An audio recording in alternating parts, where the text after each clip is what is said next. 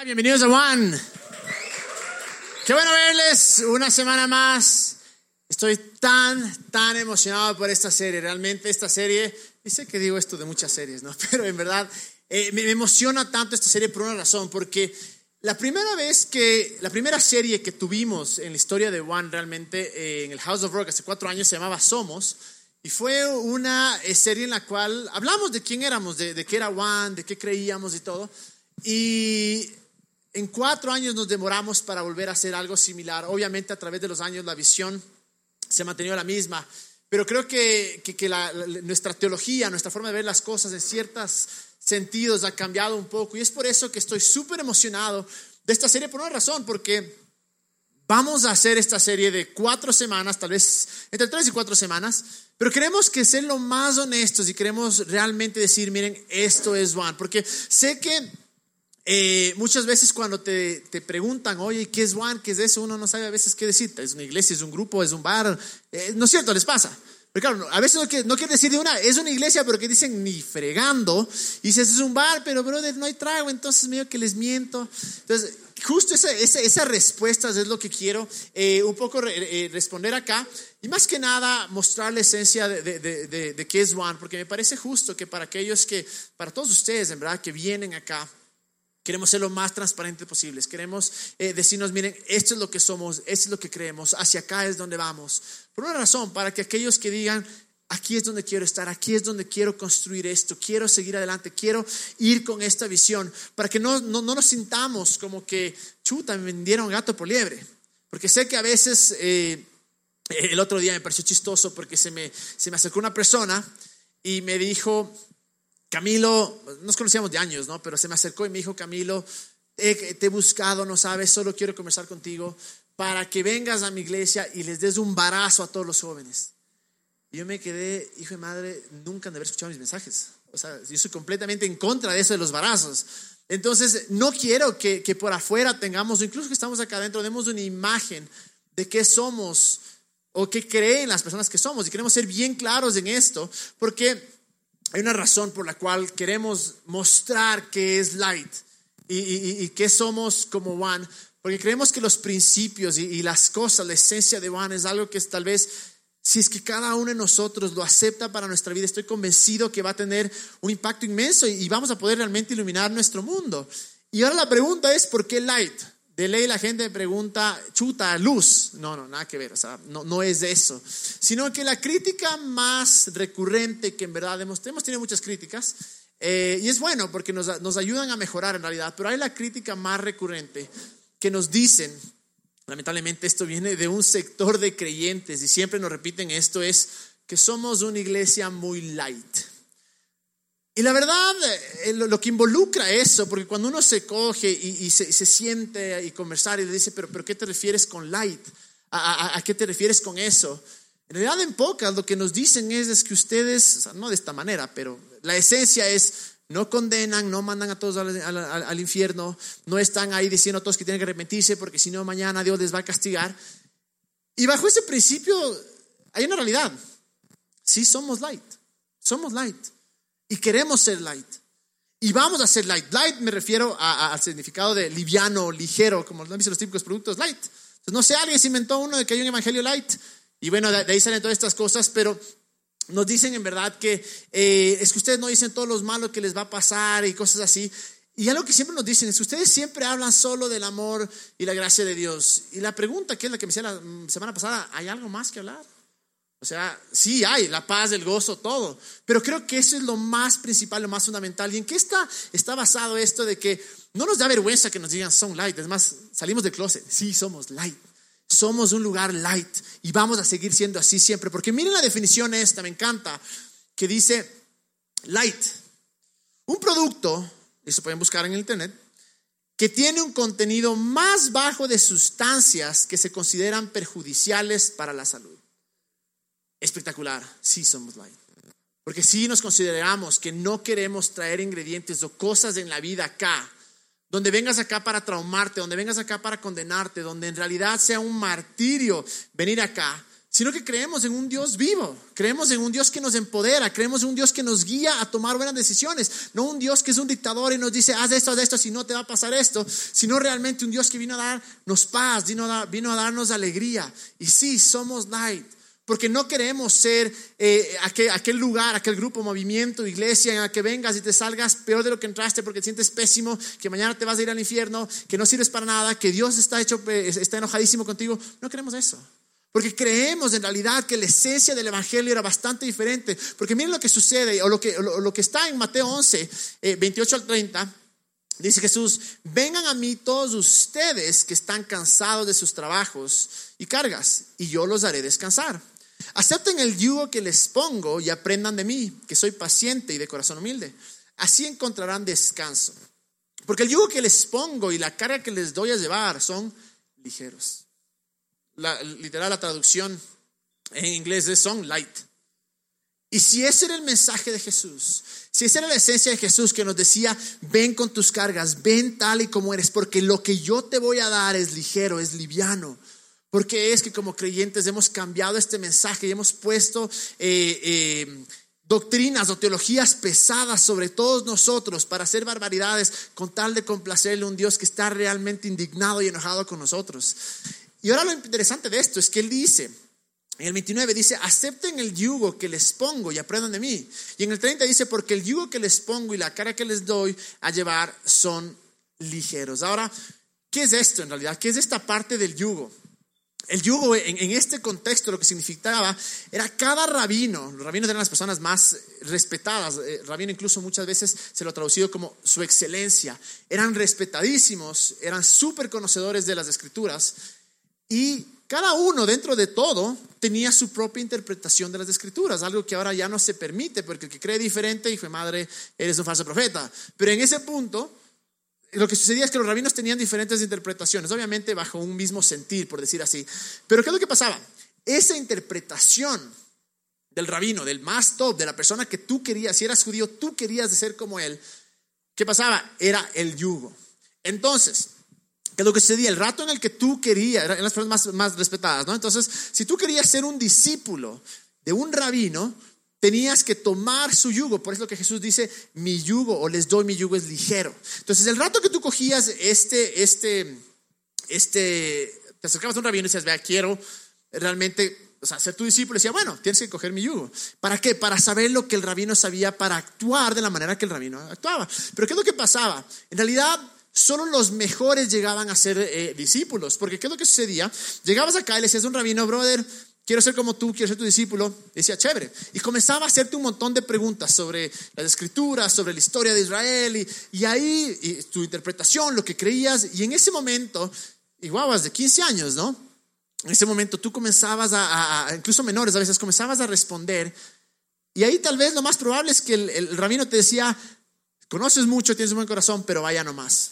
Yo solo quiero lo mejor de lo mejor. Y eso se trataba. Entonces, lo, impresionante de esto es que con, continuo el rabino te decía, ¿sabes qué? Eh, no eres digno. O sea, sorry. Porque incluso las, cargas o las demandas que habían eran demasiado pesadas. Pero ¿qué sucede? Viene otro rabino que comienza a andar por las calles y comienza a ir a esas personas que no tenían un rabino, es decir, que probablemente eran los rechazados, probablemente intentaron y nadie les aceptó, es decir, que definitivamente no eran lo mejor de lo mejor. Y aún así viene este rabino y les dice, ¿sabes qué? Te doy mi yugo. Es algo ligero. Creo que puedes hacer lo que hago. Creo que puedes decir lo que digo.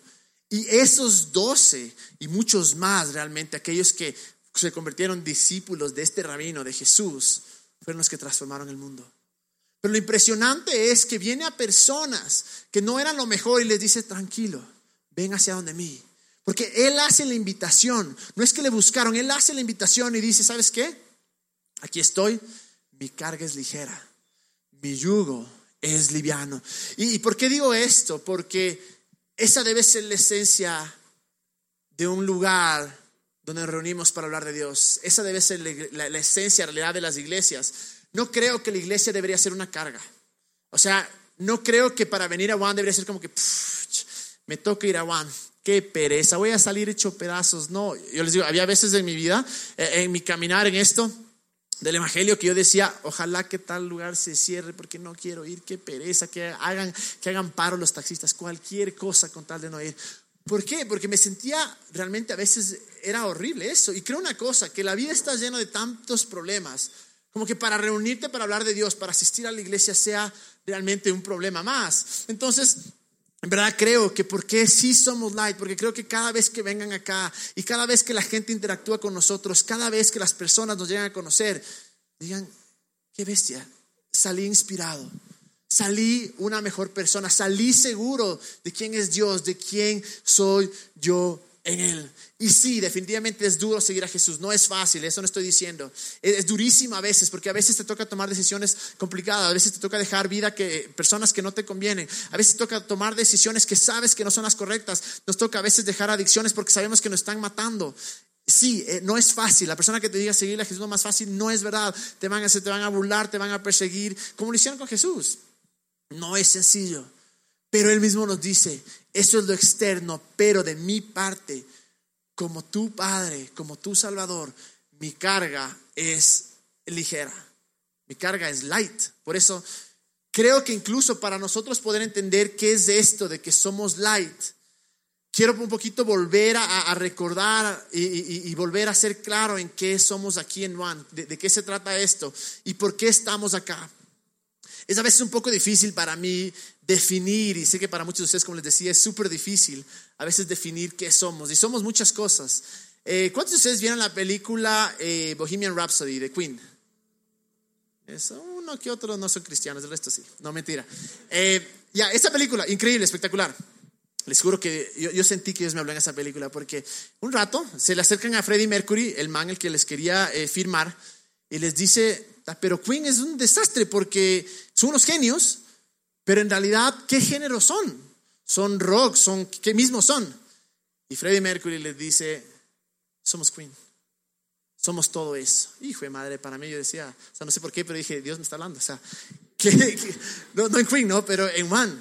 ¿Qué es One? Sí somos muchas cosas y tal vez no hay cómo definirnos, así somos, así somos, porque somos diferentes, porque tratamos de alcanzar a gente que jamás iría a una iglesia, a gente que tal vez jamás iría eh, a reunirse, a escuchar eh, de Dios. Y sí, definitivamente, ¿qué somos? Somos un movimiento que busca inspirar a las personas a vivir más allá de lo que imaginan. Habíamos hablado, como en Efesios 3:20 dice, que Él nos puede dar una vida más allá de lo que imaginamos o podemos pedir, definitivamente eso.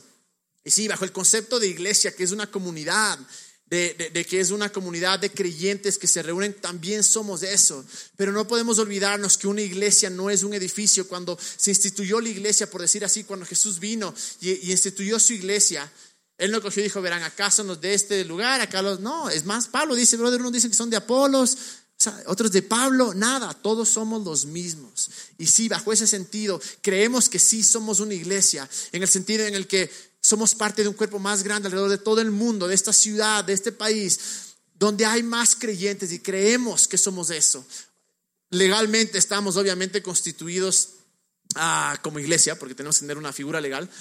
Y ya sé que a veces es difícil, o sea, tal vez si a una persona que no es creyente le dices, vamos, te invito a la iglesia, Juan, van a decir, brother, eso sí suena a secta, Juan. Entonces, por eso, ¿qué digo yo? Vean, vamos a un grupo, vamos a un movimiento, como quieran llamarle.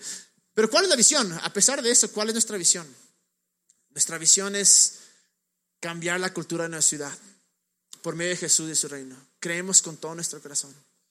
Y no por lo que sucede acá, no por lo que sucede cada martes. Eso es, ese es solo un momento de inspiración. Y por eso lo que les decía, hay que dejar de ver a Juan como eh, algo que me va a transformar la vida y que aquí sucede todo. No, para nada. También quiero que dejemos de ver a Juan como el lugar que solo asisto, sino el lugar en el que construyo. ¿Pero para qué? Porque acá si nos quedamos en estas puertas, en estas paredes, no somos nada. Será lindo, nos inspiraremos, nos emocionaremos, diremos, sí, vamos a amar a los otros, pero si afuera no estamos haciendo algo, realmente no nos sirve nada. Entonces, creemos confiadamente, estamos seguros que podemos cambiar una ciudad. Yo sueño con una ciudad sin delincuencia, yo con una ciudad sin homofobia, sin racismo, una ciudad que extranjeros vengan acá y digan, hijo de madre, ¿qué pasó? Y podamos decir, ¿sabes qué estamos viviendo? Simplemente por eh, lo que Jesús nos enseñó, así de fácil. pero no va a suceder porque estemos nosotros acá. Va a suceder cuando salgamos. Y por eso creemos que nuestra parte de, alcanzar, de crear esta contracultura, que en realidad es, es que la gente afuera se comporta de una manera, vamos a comportarnos diferente. Si es que los cristianos muchas veces nos comportamos de una manera, vamos a comportarnos diferente. Vamos a tratar de captar esta esencia de Jesús, que al final es light. Es lo que nos dice, ama al otro. Y que queremos realmente, creemos que podemos traer sanidad y bien a esta ciudad a este. Creo que por eso estamos acá en este mundo, para traer bien y sanidad. Sea que vengas acá, Juan, por un mes, vaya a estar toda tu vida, vaya a estar una semana más, ahora te enojes y te vayas, sin importar lo que suceda. La idea es que nosotros tengamos este corazón de que podemos traer sanidad, podemos traer dignidad al ser humano. Y obviamente, ¿cómo lo hacemos? A través de crear este espacio. Creamos este espacio donde, donde tratamos de inspirar a que cada uno de nosotros tome su rol afuera en el mundo y decir, voy a iluminar mi mundo con todo lo que tengo, con todo lo que hago. Pero para eso necesitamos una contracultura. Y el problema muchas veces lo que ha sucedido es que lo que hacemos es todo lo que creemos y tenemos esta imagen de como una vez más, como somos creyentes, somos mejores, entonces todo lo que yo tengo es verdad y voy a, me desespera esto, me desespera ver gente creyente que dentro de, su iglesia, de lugares, son unos líderes espectaculares, pero en el trabajo son un desastre no se pueden llevar con ellos, son unos vagos, me desespera con todo mi ser, porque creo que parte de representar a Jesús de una buena manera es no qué tan buenos somos acá adentro, sino cuánto traemos de este mensaje y lo llevamos afuera. Y por eso creemos con todo nuestro corazón que si entendemos esta, estas enseñanzas que son light, es, puedes ser mejor persona. Dios te ama tal y como eres, pero como te ama tal y como eres, no te va a dejar tal y como eres. Pero no tenemos que ir afuera condenando a todas las personas, sino amando y llevando esta esperanza, uniendo a los creyentes. Que es terrible ver esto en esta ciudad, la división que hay entre, entre denominaciones. Y, solo para que pongamos eh, esta, este, este ejemplo, Quito es una ciudad cristiana. 90% cristianos, 10% evangélicos o protestantes, 80% católicos. Hay iglesias en esta ciudad que semanalmente van 15 mil personas, 10 mil personas. Y gloria a Dios por eso, gracias a Dios, personas que han sido transformadas, han sido cambiadas, 5 mil personas, 2 mil personas. Pero la pregunta es, ¿es diferente la ciudad? No. ¿Por qué? Porque gracias a Dios, sí, eh, eh, hemos hecho un buen trabajo en invitarlos, en, restaurarlos, en dejar que conozcan a Dios. Pero en vez de decirlos ya, anda afuera, vuelve a donde tus panas, anda en tu trabajo y sé luz, le hemos dicho, no, ¿cómo edificas esto? Más, edifica dentro de la iglesia. Y Dios nunca nos llamó a edificar una iglesia, Dios nos llamó a edificar a las personas. Y lo hermoso de, ese mensaje es que no podemos guardarlo dentro de nosotros. Si queremos que la cosa afuera cambie, no podemos decir mis creencias, mi comportamiento solo se queda para adentro, sino decir voy a ir afuera a realmente amar radicalmente. El otro día escuché una frase que impactó mucho, que decía, eh, decía esto, decía, yo no quiero ser la estrella de la iglesia. Y la verdad no sé qué dijo después. Era Daniel Aviv, por si acaso. Pero no sé qué dijo después. Eh, pero enseguida se me vino el, yo solo quiero iluminar mi mundo. ¿Y a qué me refiero con esto? Que no queremos ser la iglesia chévere, la iglesia diferente por ser diferente. No queremos ser la iglesia que brilla entre todas las iglesias y que todas las iglesias conozcan, wow, esos manes de Juan son espectaculares. No, eso me vale gato, en verdad. Y aquí en Juan nos vale gato. Y que les valga gato también. ¿Qué tal si en verdad decimos vamos a, llevar esa luz afuera? Si nos acaban, si nos alaban, eso es completamente secundario. Lo espectacular de este mensaje es que podamos tomarlo y decir voy a llevar afuera a las personas, voy a llevar este mensaje realmente y crear una contracultura. Si afuera son chismosos, no vamos a ser chismosos. Si afuera son unos vagos, no vamos a ser unos vagos. Si afuera siempre este pasa en la platica por debajo de la mesa, no vamos a hacer eso. Si afuera son unos resentidos, no vamos a hacer eso. Si afuera son unos homofóbicos, no vamos a hacer así. Si afuera son unos racistas, no vamos a hacer así.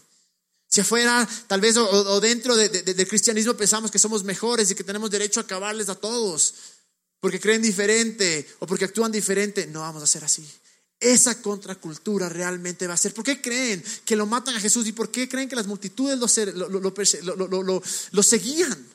Porque aquellos que eran rechazados, aquellos que no entraban en el estándar judío, en el estándar religioso de esa época, social o económico incluso, porque el hermoso Jesús es que tenía dentro de sus discípulos gente de muchísimo dinero y gente de no dinero. Es decir, Jesús era para todos. Pero ¿por qué le siguen a Él? Porque él venía y decía, sí, hablaba muchísima cosa en contra de quién, de la injusticia, en contra de quién, de los líderes religiosos.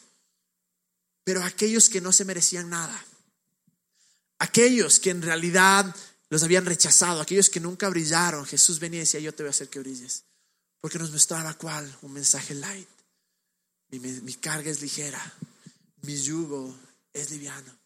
Ven a mí los que están cansados, porque yo les voy a dar descanso. Y creo que eso mismo es la contracultura que podemos crear. Estoy convencido con todo mi corazón que donde quiera que tú estés, tienes un lugar de influencia.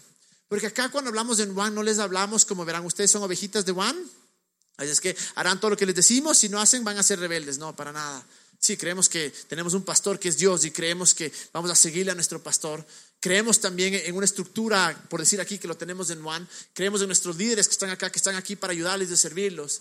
Pero de ninguna manera nuestra eh, intención o nuestro mensaje va a ser, ven para que te quedes acá, para que hagas de este lugar más grande. No, y gracias a Dios por los voluntarios, porque sacan la madre semana a semana para que todos podamos disfrutar de esto. Pero la visión es, si venimos acá semana a semana, si venimos a inspirarnos, si les decimos, vean, no falten, vengan, involúcrense, les necesitamos, pero por una razón, para que no para que Juan sea conocido alrededor de todo el mundo ni toda la ciudad, no, sino para que nuestras acciones, nuestra contracultura realmente tenga un impacto allá afuera. Y que cuando la gente nos conozca digan, Él realmente es diferente. Y no porque no toma, no porque no dice malas palabras, no porque no se va de farra, sino porque realmente ama. Porque realmente tiene una esencia diferente. Porque tiene ese espíritu tan ligero. A mí esas personas que es, es, a lo bestia, o sea, chileas con ellos. Entras, dices, pucha, qué buena gente. O sea, no dice nada, pero ya le sientes la buena vibra. O esas personas que son una desgracia que entran y dices, hijo de madre, ya llegó. Pero ¿qué te ha hecho? Nada, ni le he hablado, pero qué mal me cae. Pasa, o sea, en verdad a veces pasa. Pero qué hermoso estar en el otro lado. Y que cuando nos digan, ¿y por qué? No digamos, es que voy a Juan, no. Es porque Jesús me cambió la vida. Es porque el mensaje de Jesús realmente es bueno. Y con eso hemos tenido eh, valores centrales, valores en los que hemos vivido aquí en Juan. Pero tal vez nunca los hemos mostrado, tal vez nunca hemos dicho cuáles son nuestros valores centrales. Y esto se va a tratar esta serie. ¿Qué somos? ¿Cuáles son nuestros valores? ¿En qué creemos realmente? Y la primera, obviamente, siempre va a ser, nuestro primer valor central siempre va a ser amor. Y sé que suena cliché porque siempre se habla del amor, pero en realidad la esencia del Evangelio, la Biblia nunca dice Dios es amoroso, sino Dios es amor. La esencia de Dios es amor. Amor es Dios, Dios es amor. Punto. Por eso la mejor representación que podemos hacer de Dios es cuando amamos a todos, no solo los que creen con nosotros. Y es impresionante porque donde hay amor, ahí está Dios. Pero si no creen en Jesús, ahí está Dios. Pero si es que no creen ni siquiera en Dios, ahí está Dios. Porque el amor de Dios es mucho más grande que nuestras creencias. Y si tan solo entendiéramos este concepto del amor es algo tan grande. ¿Y por qué veo en el mundo esperanza? Obviamente por Jesús, pero porque veo que su amor, aun cuando no lo sepamos, igual está obrando. Y creo que la esencia principal del amor o de dónde sacamos o, de dónde viene ese amor, obviamente creemos que es de un lugar de Jesús, creemos que es de Dios. Miren lo que dice en, en mismo Mateo 22, 35 al 40, dice, uno de ellos sabía mucho acerca de la ley de los judíos. Quiso ponerle una trampa y le preguntó, Maestro, ¿cuál es el mandamiento más importante de todos? Jesús le respondió, el primer mandamiento y el más importante, el que dice así, ama a tu Dios con todo lo que piensas y todo lo que eres. El segundo mandamiento de importancia es parecido a ese.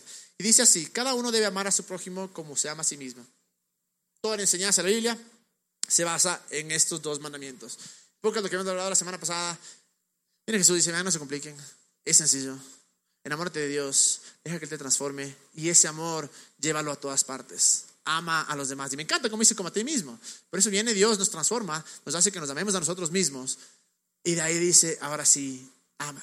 Y la realidad es esta, si la perspectiva o la creencia que tenemos de Dios no nos hace más amar al prójimo o a Dios, simplemente no es el Evangelio, no es verdad. Me sorprende como muchas veces como creyentes nuestro mensaje es un mensaje de odio. No es un mensaje de, de paz, no es un mensaje de amor, es un mensaje de odio, de cómo yo estoy bien y cómo tú estás mal. Y eso debe cambiar. No estoy diciendo vamos a estar de acuerdo con toda creencia, vamos a estar de acuerdo con todo comportamiento para nada. Porque sabemos que hay comportamientos, actitudes nuestras, adicciones, pecados que nos van a llevar a la muerte. Entonces definitivamente vamos a estar en contra de eso. Pero a pesar de eso vamos a amar a todos. A pesar de eso vamos a ver esta dignidad en el otro. Porque creo una cosa, creo que eh, si hay algo por lo que nos tienen que conocer, realmente es por nuestro amor. Es muy poco que se escuche, wow, cómo ama ese man, él debe ser cristiano. Muy poco. Por general es, el man no toma, dele es cristiano. El man es un aburrido, dele es cristiano. El otro día vi un meme tan bueno que me mandaron que decía, no me quiero meter en las drogas porque luego me hago cristiano. O sea, tan bueno. Eh, y sí, a veces pasa eso. Pero el punto es, eh, ¿qué tal si es que en verdad nos conocen por el amor? Eh, en Juan dice esto, Juan 13:35, si aman de verdad, entonces todos sabrían que ustedes son mis seguidores. Sencillo. ¿Cómo van a saber las personas que somos seguidores? Porque nos amamos. No porque no decimos malas palabras, no porque no bailamos, porque no chupamos, no. Y esas cosas, obviamente, hay cosas que, que, es lógico.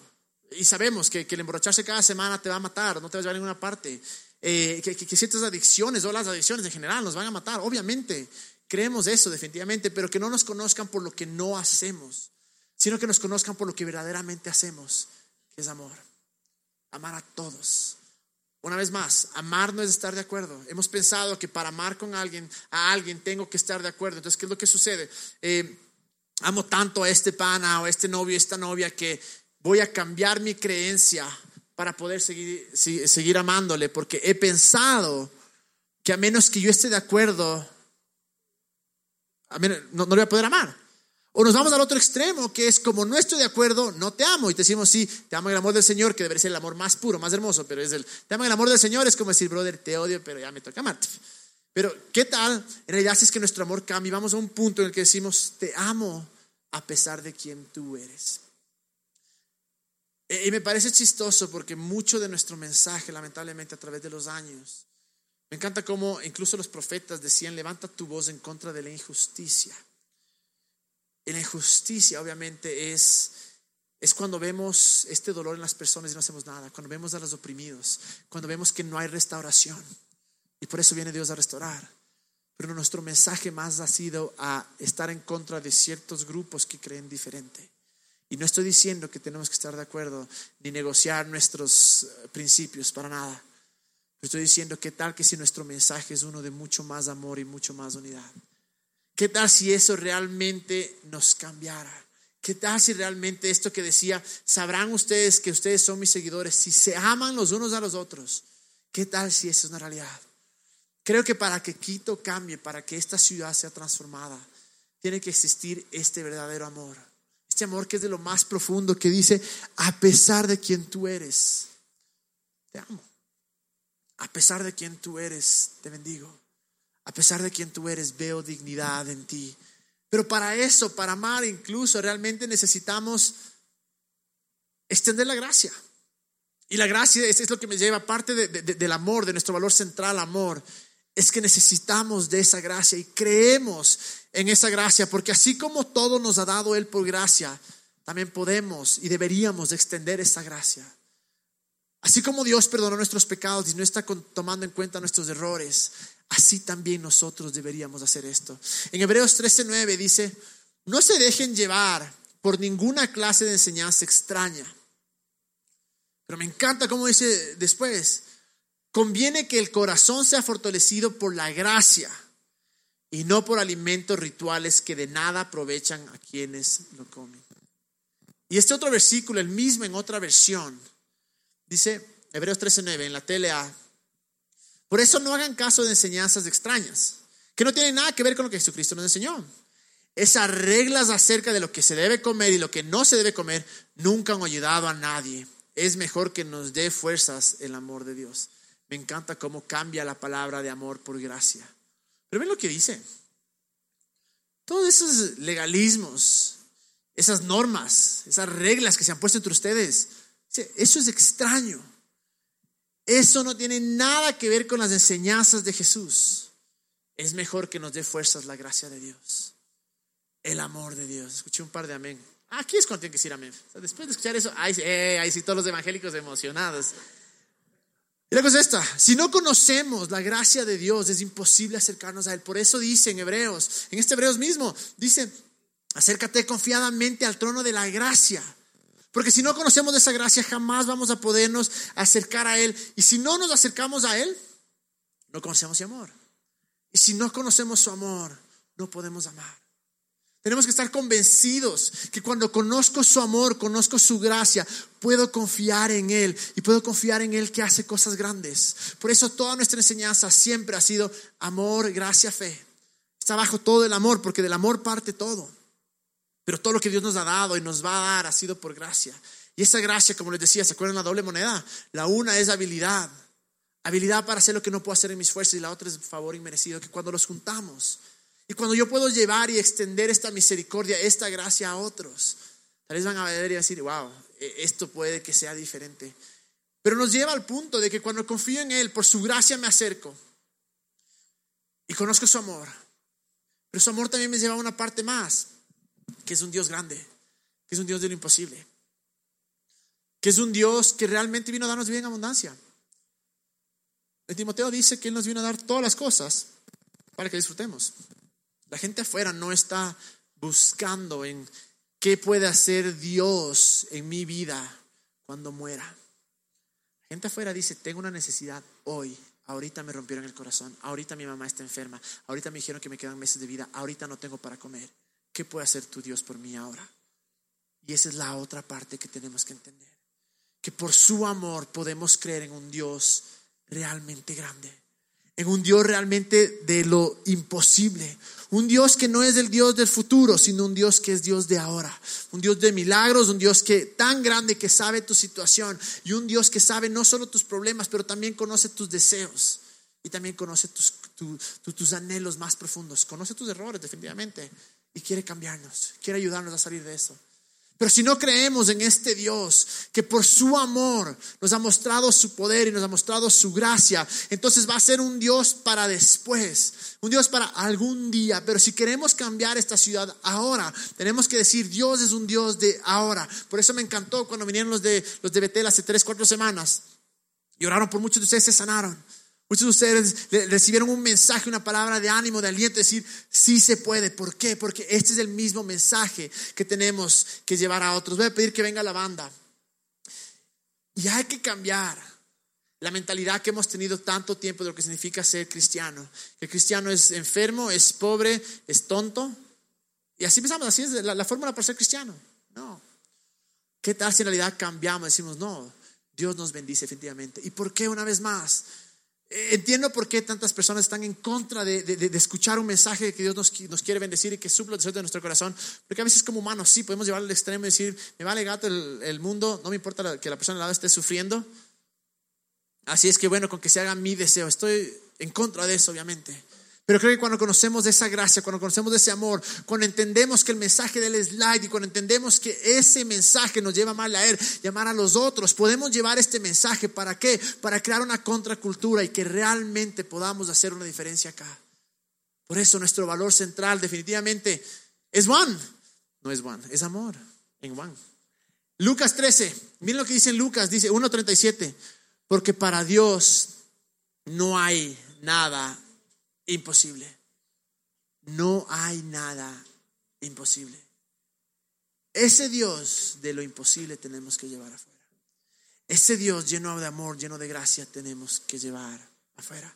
No nos olvidemos que somos tal vez la única o el único Jesús que la gente va a encontrar. Somos la única Biblia que la gente va a leer. Y si realmente entendemos esto del amor, si realmente entendemos esto de la gracia, si realmente entendemos que Dios, por su gracia, es un Dios que nos quiere bendecir, que nos quiere sacar del lugar más oscuro que estemos. Y si no salimos, no salimos, pero su amor y su gracia van a estar ahí. No puedo garantizarte que todos tus problemas van a eliminarse, no. Pero sé que Dios puede. Porque a veces sucede, porque a veces no sucede, no tengo idea. Pero sé que su voluntad es que es buena, es agradable, es perfecta. ¿Y qué tal si es que cambiamos nuestra mentalidad y comenzamos a vivir para que otros conozcan a Jesús por nuestro amor. ¿Qué tal si dejamos de lado todo lo que nos divide? Es increíble porque Jesús vino y dijo, vean, no me importa si son judíos, no me importa si son gentiles, yo soy para todos. ¿Y qué tal si ese es nuestro mensaje? ¿Qué tal si esa es nuestra esencia? Y cuando podamos hablar, hablemos. Creemos en un Dios sobrenatural que, que, que nos habla y que nos dice, dile esto, dile esto, habla esto, cuéntale esto. Y por pensamientos. Y vamos a decir, ¿sabes qué? Jesús esto. Pero no cree en Dios. Bueno, no importa, loco. Déjame contarte lo que Dios hizo en mi vida. ¿Sabes qué? Sé que no crees. Yo, miles de personas, miles de ateos, incluso que han venido acá, les he dicho, brother, sé que no crees, pero déjame orar por ti. Haz lo que quieras. Oro de repente convertidos. Y no por mí, obviamente. ¿Pero por qué? Porque vieron, no ese rato, no, o sea, no es que ese rato ahora, sí creo, o sea, meses después. Porque vieron en ustedes ese amor. Porque vieron sobre todo en Dios ese amor incondicional. Y vamos a caer definitivamente, pero que su gracia nos levante. Y vamos a estar en huecos profundos, pero que sea su poder que nos quite. Dios no es solo para nosotros, sino es para otros también. Y quiero que nos pongamos de pie, porque quiero orar. Sé que el amor es lo más dicho y siempre Dios te ama, Jesús te ama. Hay calcomanías. Lo primero que le dices a un ateo, lo primero que le dices a alguien que está con adicción o que está pecando, le dices, Dios te ama. Y es una verdad, pero lo hemos tomado tan a la ligera. Porque Dios te ama hasta que me hagas caso. Dios te ama hasta que vengas a mi iglesia. Dios te ama hasta que hagas lo que yo te digo que tienes que hacer. Pero qué tal si en verdad decimos Dios, enséñanos a amar de una manera increíble, radical, profunda. ¿Qué tal si es que nos comienzan a conocer y dicen, esos manes de Juan realmente aman, ¿no? Pero más allá que digan, esos manes que son cristianos. Y una vez más, cuando digo cristiano, eh, protestante o católico, somos lo mismo. Que digan, esos manes que le siguen a Jesús realmente aman. Y quiero terminar con esto, porque parte del amor que tiene Dios por nosotros es que sabe lo que nos pasa. Levanta tu mano si estás acá y dices, estoy en una situación jodida no veo salida. Es una enfermedad, es un trabajo, algo. Levanten la mano, todos están excelente. Miren alrededor, muchísimos. Dios es bueno. Dios tiene la respuesta. Y voy a orar por eso. Porque parte de su amor es que nos saca del hueco. Y ese es un testimonio, es una hermosa manera de contar a otros cómo Dios puede hacer lo mismo. Cerramos nuestros ojos. Jesús, gracias porque eres bueno. Gracias por tu amor. Dios oramos que, mientras más te conocemos, mientras más nos acercamos a ti, que ese amor fluya, Jesús. Que nunca nos olvidemos que todo lo que tú haces o dices está basado en amor. Y que ese amor y esa gracia nos lleven a acercarte, acercarnos a ti más profundamente. Nos lleven a enamorarnos de ti, nos lleven a conocerte. Que cada día de nuestra vida, Señor, eh, realmente te pongamos primero en todas las cosas. Que no tomemos decisiones a la ligera, sino que siempre te tengamos en cuenta. Que cuando hacemos estupideces, cuando pecamos, que siempre volvamos a tu amor y sepamos que podemos ser mejores. Enséñanos a vivir en ese amor constante donde no dudamos de tu amor. Pero oramos, Dios, que ese amor y esa gracia nos lleve a amar a los demás. Nos lleve a amar una ciudad. Nos lleve a amar a aquellos que creen diferente. Nos lleve a amar a aquellos que nos acaban, a nuestros enemigos, a aquellos que nos humillan. Que nos llegue a amar, nos lleve a amar a ellos que nos lleve a amar a aquellos que se comportan diferente, que nos lleve a verles a otros como tú les ves, Dios. Pero también te doy gracias por aquellas personas que levantaron la mano esta noche. Tú sabes la situación que cada uno está pasando. Tú sabes lo profundo, lo oscuro que puede ser. Pero te damos gracias esta noche porque tú eres un Dios de lo imposible. Porque para ti nada es difícil, para ti nada es imposible y declaramos vida sobre esos problemas, sobre esas situaciones. Declaramos, Dios, que tú eres un Dios bueno y grande y te damos gracias porque te hemos pedido para que tú te muevas, para que hagas un milagro, para que hagas lo que tengas que hacer. Y sabemos que vas a hacer porque confiamos en ti, porque confiamos que eres bueno. Para aquellos incluso que están frustrados por algún deseo, algún sueño que tuvieron. Pero Jesús, que tú seas el que revivas eso.